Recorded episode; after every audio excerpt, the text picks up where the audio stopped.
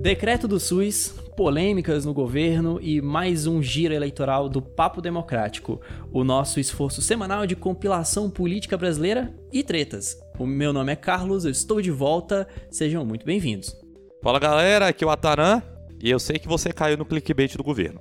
Fala pessoal, aqui quem fala é o Pitanga. Ontem eu fiz 25 anos de idade e 6 meses de impeachment. Fala galera, aqui quem fala é o Vinícius e eu tomo Guaraná Jesus desde a infância.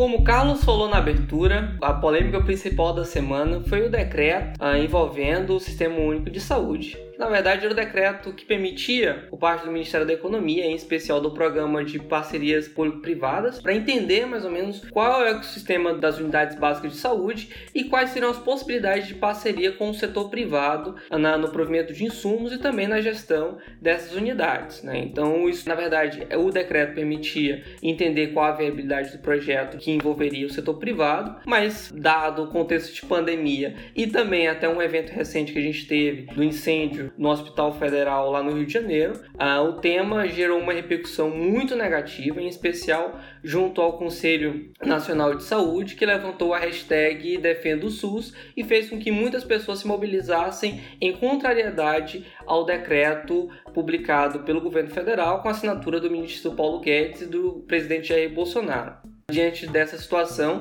no dia seguinte, a publicação do decreto, o Bolsonaro decidiu revogar. E é um detalhe interessante sobre a revogação que é não é a primeira vez que o presidente Jair Bolsonaro decide voltar atrás após uma situação envolver polêmica e ser repercutida negativamente pela sociedade. E aí eu trago alguns casos para que a gente possa discutir no nosso bloco. Né? Então, um deles é a nomeação do Alexandre Ramagem para a Polícia Federal logo após a saída do ministro Sérgio Moro. Teve também o caso dos ministros que iam ser ministros, mas acabaram não sendo, o Renato Feder e do Decotelli. E também o veto do Bolsonaro ao perdão das dívidas das igrejas, que na verdade ele vetou, mas estimulou o Congresso a derrubar o próprio veto. Então foram algumas situações ao qual o Bolsonaro voltou atrás. E a, e a minha pergunta é: o que, que vocês acharam, Carlos, Atanã e Pitanga? E vamos discutir esse ponto. Pode, eu vou deixar, eu vou deixar Não, essa vai. parte com a Tanã. Só vai, eu só sei vai, que, só vai. sei que tem mais, mais ódio no coração para compartilhar. É, o primeiro ponto, assim, só para tirar do, do, caminho essa parte é, o decreto em si não privatiza nada, ele era só um estudo, né? Então, e, e eu acho super válido que nós consideremos estudar possibilidades que possam melhorar o SUS. Ai, Dito não, isso, o menino tá entrando no vespeiro. Dito isso, gente, que timing político foi esse? Sabe? Que, por quê? Agora, no meio de uma pandemia. Eu. Atana, por favor, eu, eu, preciso da sua ajuda neste momento, porque eu. eu... Atana, a gente quer porrete. É esse é o ponto. Ah, mas aí aqui é. é... Meu nome é Big Chic. tá, mas assim, ó, galera. Aí, calma. Falando de time político aí, que o Carlinhos levantou. Cara, semana passada a gente teve lançamento da Frente Parlamentar em Defesa do SUS. Marcador fraco, graças a Deus, né? A pouca gente coisa, tem, pouca coisa. Tem parlamentar aí que nem, nem é amigo de ninguém do CFM. Que nem queria uma polêmica dessa. É, galera nem vai reclamar para mais recurso na saúde com todo direito, diga-se de passagem. Sim, não é entendeu? é como se, se o governo já tivesse patinado durante a pandemia. É, né? entendeu? Então tem. Aí você me faz o seguinte: você me lança um decreto escrevendo privado e SUS no mesmo papel. Erro básico de história da democracia brasileira. Começou bem. Aí você coloca a assinatura do Guedes. Todo mundo gosta do Guedes. Funcionário público, adoro Guedes. todo mundo gosta do Guedes. A assinatura do Bolsonaro, que não sabe o que assina. Não coloca a assinatura do Pazuello, que inclusive tá com Covid aí. Publica, esquece que tem um aplicativo que vai dar notificação para todo mundo. Agora, né? Inclusive, antes... muito bom, pessoas baixem o aplicativo do Diário, Diário Oficial, Oficial, é sensacional. Antigamente, tudo bem. Você não tinha 15 jornalistas aí dando F5 na página do, da imprensa nacional para saber o que, que o Bolsonaro tá vacinando. Aí você me solta o decreto desse. O decreto, assim, cara, eu concordo com o Carlos, assim. É um decreto que, entre a publicação daquele decreto e você pagar para ter uma consulta com, no hospital público, tem um canyon de distância, assim. Bastantes anos-luz. Nossa. Sim. Né? Muita coisa. Sim. Aquele decreto é uma das fases iniciais. É despacho, de... cara. Despacho burocrático. É, é despacho. Ele não é automaticamente uma. Assinei. Meu Deus, é, acabou os exatamente. E aí era um despacho em termos gerais normal, né, do modus operandi ali da política. Existem motivadores realmente para se entender se ah, existe uma necessidade maior da iniciativa privada no sistema único de saúde por uma questão de orçamento, de reinvestimento, de necessidade de finalização de obras, de infraestrutura. E assim, cara, nesse ponto, totalmente adequado que exista a possibilidade de um estudo de parcerias público-privadas para esse fim levando em conta que a gente tem experiências exitosas nesse sentido. Agora, em termos de timing político, isso aí é pelo amor de Deus, né? É a vontade de apanhar que não eu não consigo entender. não consigo entender. Mas para mim, né, pra gente que tá aí acompanhando, que já viu esses clickbaits do governo a cada duas semanas, aí, essa semana aí ninguém falou de, de renda cidadã. Pantanal tava queimando aí, ó, ninguém nem lembra mais. Na semana que falaram que resolveram o Renda Brasil, foi duas semanas falando disso. Nossa senhora, vão tirar do ah, Fundeb, vão tirar realmente. não sei da onde, vão tirar não sei da onde, acabaram que não tiraram de lugar nenhum e ficou do jeito que tá. Todo mundo sabendo que não tá em lugar nenhum, né? Essa é a verdade. E outro ponto, que é o papel da mídia em se articular nesse sentido, né? Eu sou do, embora o Vinícius discorde, eu sou da galera que bate no governo, mas tenta não bater de graça. Mas aí eles facilita demais mim. facilita. Por mim, é, o governo, essa semana o governo facilitou muito para que o Atanã hoje chegasse pistola e com muita razão para bater no governo. Porque mas, assim, o time político foi horrível. É. Horrível. E, e, o pior é isso, assim, eu acho que, que, que como alguém que é entusiasta da política, entende que algumas políticas públicas precisam sim né, ser estudadas e entender qual é o cenário e qual a possibilidade, é triste ver que houve uma largada errada e que talvez esse projeto, essa possibilidade, possa não ser ventilada. É óbvio, até no, no post que o Bolsonaro falou em relação a isso, ele disse que haveria a possibilidade de reeditar o decreto, mas a gente não sabe ao certo, né? Porque existe esse risco que só simplificou de, no, no segundo momento que ele for reeditar o decreto, haver uma repercussão ainda mais negativa dado que as pessoas que já repercutiram hoje já tá meio que com o ranço desse projeto. Então, assim, é triste ver como que o governo acaba levantando as coisas sem ter interlocução com a sociedade civil, em especial o Conselho Nacional de Saúde, e para apresentar suas intenções antes de publicar isso em site oficial e, e fazer com que a gente tivesse essa discussão.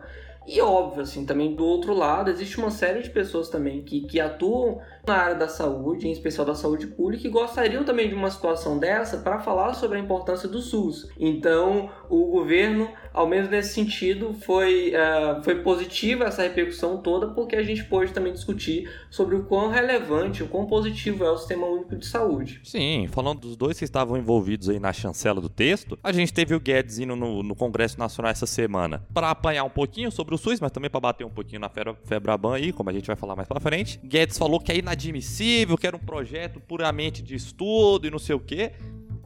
E o Bolsonaro mais uma vez utilizou a manobra dele ali, a grande manobra ninja dele de controle de narrativa. Mais uma vez ele falou que a caneta é dele, quem manda foi ele. Se ele quiser reeditar, vai reeditar. E é isso. Mais uma vez, dominou todo o debate e no fim, nada foi privatizado e nada vai ser estudado pelo PPI. É, e aí, última coisa para fechar o bloco é: perceber que o governo opta por revogar o decreto e é uma conta política, né? A, assim, é muito doido, né? Falar isso depois de bater tanto no timing político do governo, mas é uma conta política, né? É, o governo olhou e pensou: eu vou ter capital político e tempo e paciência para explicar o que esse decreto faz agora, ou eu vou só revogar ele, né, durante as eleições e considero reeditar ele para frente. E aí, claramente, escolheu a segunda opção. Então, vejamos aí qual vai ser o desdobramento disso pro futuro, né? É isso, Carlinho. Quem não tem a caneta na mão comemora as vitórias pequenas.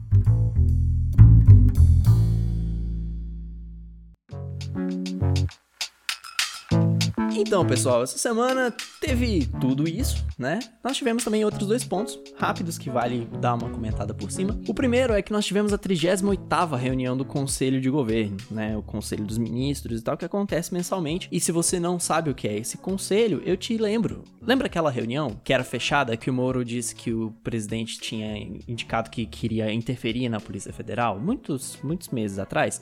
Então, era uma das reuniões do conselho, que agora acontece de forma mais aberta, eu diria, né? Porque as reuniões do conselho vão sendo disponibilizadas ao longo do tempo na internet. A, a salvo engano, tem até a 34, 36 na internet neste momento. Outro ponto que vale ressaltar é que nessa semana o governo lançou a estratégia de desenvolvimento para o país até 2031. A ideia era organizar ali no documento alguns focos de atuação de longo prazo, né? Porque no Brasil nós temos essa dificuldade de manter políticas de longo prazo, políticas que sejam consideradas de Estado. Em geral, elas são muito mutáveis, porque nós, como sociedade, preferimos mudar a regra do jogo a seguir o jogo em si bonitinho e fazer a coisa direitinho. Esse estudo estabelece possíveis cenários que podem ser atingidos. O cenário mais otimista é de que, com as alterações previstas até 2031 o país cresça 46%, né? Um crescimento, incremento cumulativo de 46% do PIB. É muita coisa, é muita coisa. E aí, entre esses pontos, estão coisas como aprimorar o sistema tributário brasileiro, reforçar os mecanismos de diversificação e as fontes de financiamento de transações financeiras, ampliar produtos financeiros de apoio a startups, fortalecer micro e pequenas empresas, né? E aí nós temos diferentes pontos também, né? Ele estabelece alguns outros desafios, entre eles aumentar a produtividade da economia brasileira, defender a parte social e defender também a parte ambiental e também estabelece diretrizes que vão guiar esse procedimento até lá. É, dos cenários econômicos aí que o governo está se baseando, né? Eu acho que é um tanto quanto otimista, né? Beleza que tem toda essa questão de vinculação com orçamento, respeito ao teto de gastos, frisa a necessidade dessas reformas, mas assim, né, eu acho que nem o brasileiro mais brasileiro que acredita mais no país não acha que a gente vai conseguir esses números aí. Eu acho que é um bom marcador em termos de política de Estado, mas se me falassem que era plano de governo do Bolsonaro para ganhar a eleição, também não ia achar estranho, né? Porque em termos de o que ele consegue entregar, é difícil, né? 2031, talvez a gente consiga? Talvez a gente consiga. Tem alguns pontos aí que vão deixar a galera da Europa feliz? Tem. Fala que vai assegurar a preservação de biodiversidade, reduzir desmatamento. Tem tudo isso. Tem tributário, tem administrativa. Então, vamos ver se a gente consegue alguma coisa perto de um PIB que vendia soja e minério de ferro a rodo para China e Estados Unidos.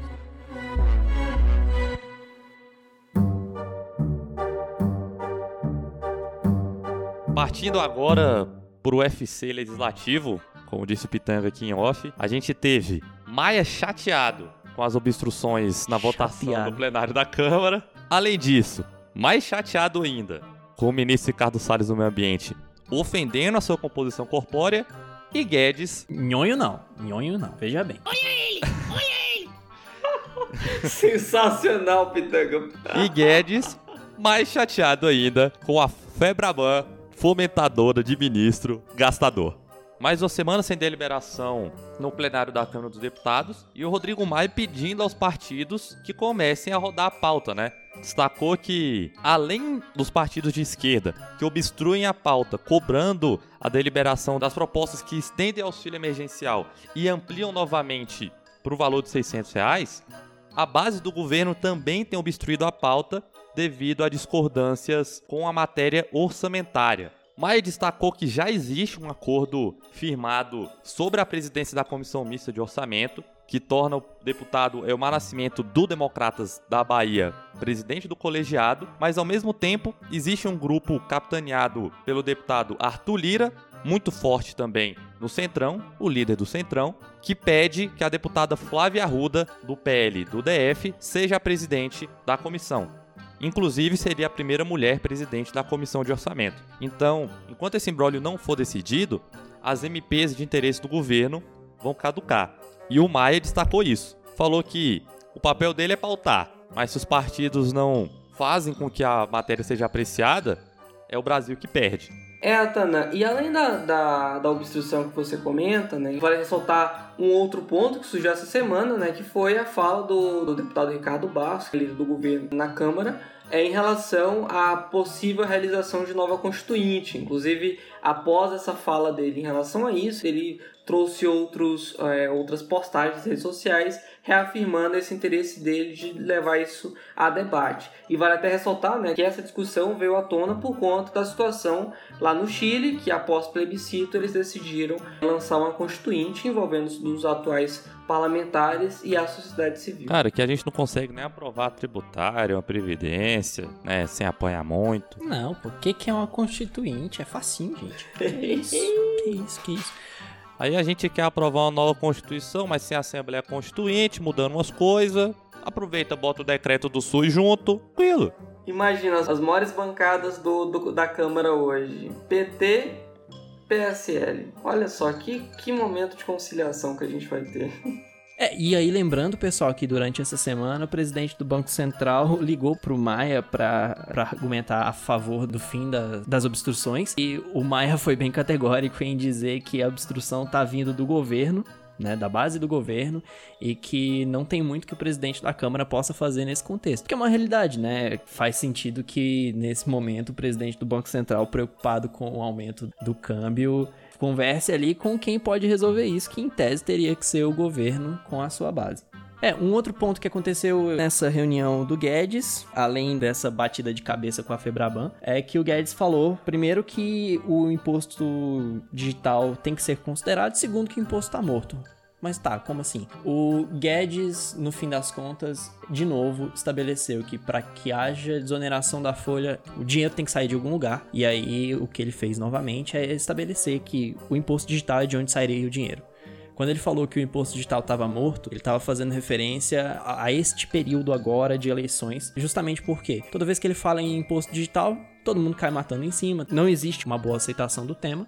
E aí o que ele disse é que não, para mim o imposto tá morto. Só que aí para isso eu não consigo fazer a desoneração e não dá para fazer mais nada. É esse o, o, imposto morto do governo. É isso aí, galera. Vocês não vão pagar imposto para pagar imposto. É e um outro ponto é que no fim ele também pediu para que o Senado aprecie três matérias importantes aí nas próximas semanas, barra meses: a autonomia do Banco Central, a nova lei de falências e também o marco legal do gás natural.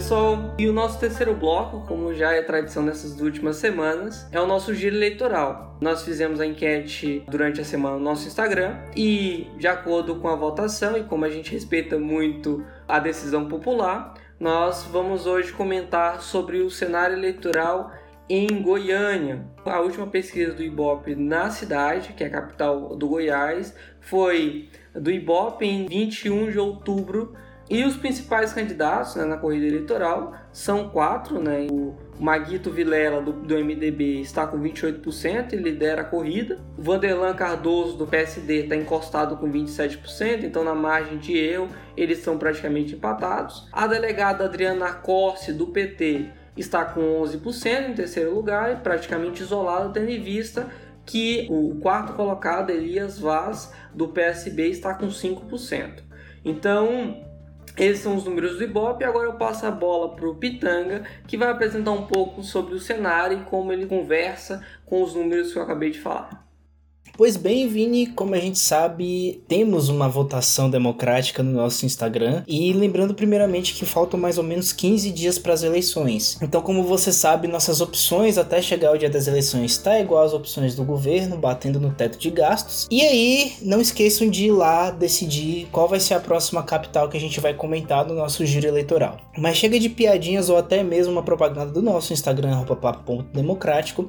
Vamos falar de Goiânia. E para falar de Goiânia, gente precisa falar de dois fatos que são interessantes e que podem mexer na corrida eleitoral. O primeiro deles é que o atual prefeito do MDB, Iris Rezende, decidiu não participar dessa corrida eleitoral de 2020. E aí, uma coletiva de imprensa próximo à decisão de quem seria o candidato por parte do MDB, o prefeito Iris Rezende acabou comunicando que, após conversas com familiares e amigos, decidiu que tá na hora de não se aposentar, mas dessa vez não concorrer à prefeitura. Para quem não sabe, Iris Rezende, desde 1960, ali nos anos 60, é político, tem uma passagem muito forte por vários cargos de senador a governador, de prefeito até mesmo a vereador, lembrando que ele foi vereador aos 16 anos, quando foi eleito pela primeira vez, então ele tem um cargo histórico político e um peso e um nome político em Goiânia muito forte. Um outro ponto em relação à não participação por parte de Iris Rezende está ligado ao fato de que Ronaldo Caiado, governador do Goiás, já tinha declarado dado apoio à possível reeleição de Iris Rezende, mas acabou tendo essa surpresa, que não foi uma tão surpresa assim, até porque o próprio prefeito já havia sinalizado que não estava disposto a participar dessas eleições. Um segundo fato que também chama atenção é a quantidade de parlamentares em Goiânia e também na Assembleia Legislativa de Goiás que estão participando nessas eleições. São nomes que certamente são fortes ou até mesmo ganham destaque por participarem no parlamento, mas com essa brecha por parte de Iris Rezende, a gente sabe que o leque de opções acabam abrindo e querendo ou não também em outras capitais, a gente sabe dessa quantidade de pessoas que estão querendo se engajar com a política ou até mesmo querendo se lançar como prefeito das capitais capitais.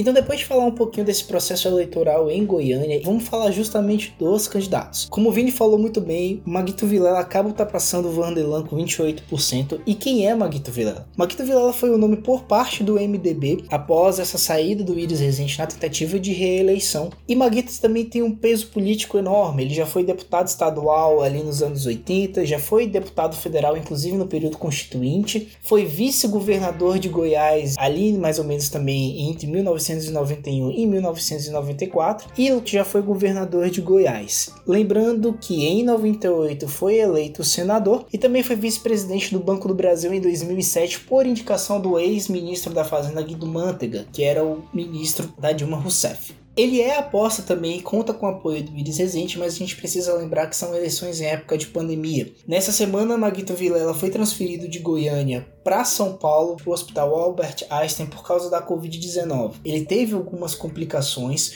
mostrou um quadro de melhora na quinta-feira, porém as notícias dessa sexta para sábado, enquanto a gente grava aqui o nosso podcast, é que Maguito teve uma piora no quadro e teve que ser entubado. Lembrando que Maguito já participou de algumas campanhas eleitorais nas ruas, isso é, por meio de carreatas e passeatas, inclusive o que levou com essa piora do quadro o pessoal da equipe de estratégia política do Maguito a conversar sobre se realmente ele vai retomar as campanhas caso ele apresente sinal de melhora e, consequentemente, também tenha alta do hospital. Em segundo lugar, nós temos o Vanderlan do PSD. Para quem não sabe, o Vanderlan ele nasceu em Apurai, na região oeste do Goiás. Ele já foi prefeito de Senador Canedo, que é uma cidade do Goiás, na região metropolitana de Goiânia, por dois mandatos, entre 2005 e 2010. Hoje ele é senador da República, lembrando que ele pode exercer o mandato até 2026 e ele não tá tão atuante assim no Senado, obviamente, por causa da campanha eleitoral. Vanderlan, que aparece em segundo colocado, tem o apoio do atual governador Ronaldo Caiado. Então também ele é um nome forte para o segundo turno, com o apoio do governador para disputar com Maguito Vilela do MDB. Então em terceiro colocado, com 13%, nós temos Adriana Corse, do PT. Ela é filha do professor e ex-prefeito de Goiânia, Darcia Corse, lembrando que ela é também delegada. Então até 2018 ela se dedicou a essa profissão e foi ocupar o cargo na Assembleia Legislativa do Goiás, eleita em 2019. Por fim, para completar esse top 4, nós temos o Elias Vaz, do PSB, com 5% de intenção dos votos. Ele começou sua militância política com os 16 anos por meio de movimentos estudantis e participou do movimento que implementou o transporte alternativo na capital de Goiás. Então ele tem uma pauta muito forte ligada aos transportes, participando da criação da cooperativa de transportes do estado e foi vereador de 2001 até 2018 quando foi eleito também deputado federal e a sua principal pauta, como eu falei, é o transporte público. Então esses são os cenários dos quatro principais, lembrando que o primeiro colocado, Magdo Vilela, está internado por causa da Covid-19 e lembre-se, observe muito bem as regras de convivência e também as regras de participação durante os períodos eleitorais. Lembrando que cada governador já tem posto o decreto. E lembre-se, pessoas, é pandemia, se cuide. Se você está na rua, use máscara e mantenha o distanciamento social. Pitanga, excelente gira em Goiânia. E eu queria fazer só um adendo na nossa pauta sobre eleições municipais para falar uma situação envolvendo o meu estado, Maranhão, que foi visitado pelo presidente Jair Bolsonaro nas suas incursões que já virou tradição né, no, no seu governo lá no Nordeste. E é o destino da vez foi o Maranhão, ele foi em São Luís e foi em Imperatriz, que é a minha cidade natal. Em São Luís, a sua ida foi marcada pelo episódio que até repercutiu na imprensa, né, envolvendo o Guaraná Jesus, que é para mim é o melhor refrigerante que existe. E ele tomou e por ser rosa, ele fez uma piada de muito mau gosto e homofóbica, né? E aí na minha cidade, Imperatriz, ele acabou gerando tumulto lá. E aí um detalhe interessante, que é, é por isso mesmo que eu quero puxar o gancho com as eleições municipais, é que um ex-prefeito da minha cidade, que já teve dois mandatos, que também já foi deputado federal, deputado estadual, enfim, tem, uma, tem já uma uma trajetória política bastante grande e que é do PSDB, acabou usando a ida do Jair Bolsonaro como escola para tentar de alguma forma ter mais popularidade e ganhar votos na corrida eleitoral. E aí um detalhe interessante que gerou muitos memes na minha cidade, aí o grupo da minha família foi inundado por esses memes, né? Que foi que ele ele levou uma trombada, porque ele tentou se encostar no Bolsonaro, mas estava tanto cheio de gente que ele acabou caindo, e foi um negócio, enfim, ele acabou levando na brincadeira e foi algo que gerou muitos memes e eu ri bastante.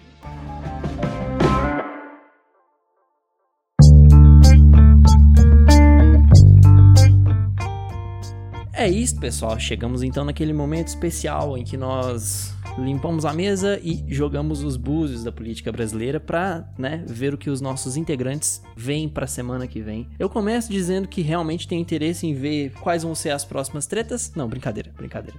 Eu quero, na verdade, ver se o Senado vai escutar as indicações do ministro da Economia e se vai pautar algum item com mais atenção na autonomia do Banco Central para ver o que, que, pode sair daí. Uma última coisinha é que também tem previsto para a semana que vem votação do Congresso Nacional, né? Tem alguns vetos que estão trancando a pauta aí do Congresso, então vale ficar de olho para ver se isso vai ser deliberado ou não, como o presidente do Senado falou, né, o Davi Alcolumbre, ou se mais uma vez vai ser jogado para frente. Da minha parte, eu acho que o Senado não vai fazer nada que o Carlos quer ver, mas talvez a Câmara dos Deputados volte a deliberar alguma coisa na próxima semana. Porque, como disse Rodrigo Maia, quem perde é o Brasil. Como havia dito no começo do episódio, fiz 25 anos e 6 meses de impeachment.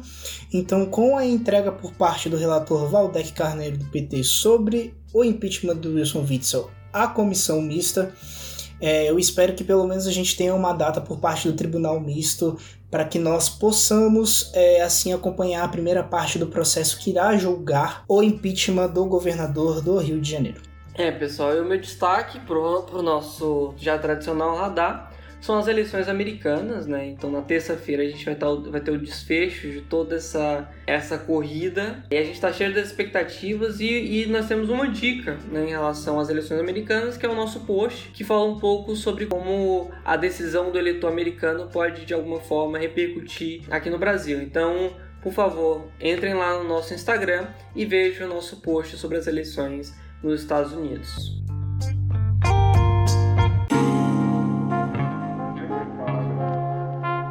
Então, pessoal, estamos chegando ao fim de mais um Papo Democrático. Esse, né, o primeiro de novembro. E aí nós aproveitamos também para relembrar vocês que estão nos ouvindo que novembro é mês de conscientização de doenças masculinas, com foco no câncer de próstata. Então, assim como nós já falamos sobre outubro e setembro, lembrem de cuidar da saúde de vocês, principalmente nesse período agora tão complicado de pandemia. Entrem em contato com os médicos de vocês, se cuidem, se amem. E nós vamos ficando por aqui. Acompanhe os nossos posts especiais no Instagram que nós temos produzido. Mande o episódio para os seus amigos, familiares e contatinhos. E confiram também o Twitter, né? Nós temos threads muito interessantes lá. E aproveitando também, deem os parabéns pro nosso menino Pitanga, que foi o aniversariante desse fim de semana. E é isso. Muito obrigado também a Beatriz Queiroz, que é a nossa coordenadora de comunicação, e a Bruna Schiavocello, que é a nossa designer.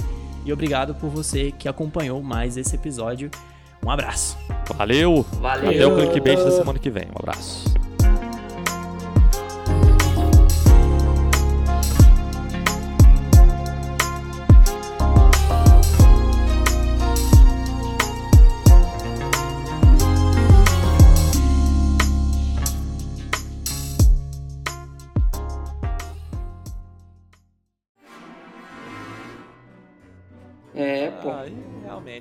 Moleque, é Parece- muita coisa. É, a única Nossa coisa senhora. que eu acho que pode dar certo é o Tarcísio.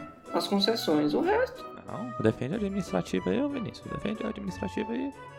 Defende aí a administrativa, Vinícius. Defende. Não, o CLP eu não confio, não. Defende Entre o CLP puta, e o defende. Tarcísio, Mas é isso, Pô, é galera. que semana. Hugo, É. Rogério Marinho. Tem que dar o nome. Veja bem, não, não, ele não falou quem era, não. é, Mas aí, vou, mas aí a gente. ah, ó, pois eu estou dizendo, o nome era Rogério Brabo. Marinho. Que fique registrado nos autos. Bravo, bravo. Semana que vem, Rogério Marinho é promovido, hein? Ou demitido, né? Vai, Já Vinícius. que o Vini falou dele. Não, o, o Vini, você tá falando bem ou mal? Falou bem, vai pra geladeira, tá? Falou bem, ele cai. Falou mal, ele sobe. É isso que a gente precisa ter certeza aqui. Vini falou mal do Salles aí na primeira semana do governo. Tá aí, ó. Forte. O que, que tu quer, Carlos? Tu quer que ele caia ou que ele Eu fique? não quero nada, Vini. Eu não quero nada. Eu sou analista aqui, ó. Eu só analiso as coisas que o governo faz. Verdade, tô falando muito bem. Rogério Marinho é maravilhoso. Foi mal, Vini. Não queria rir, não.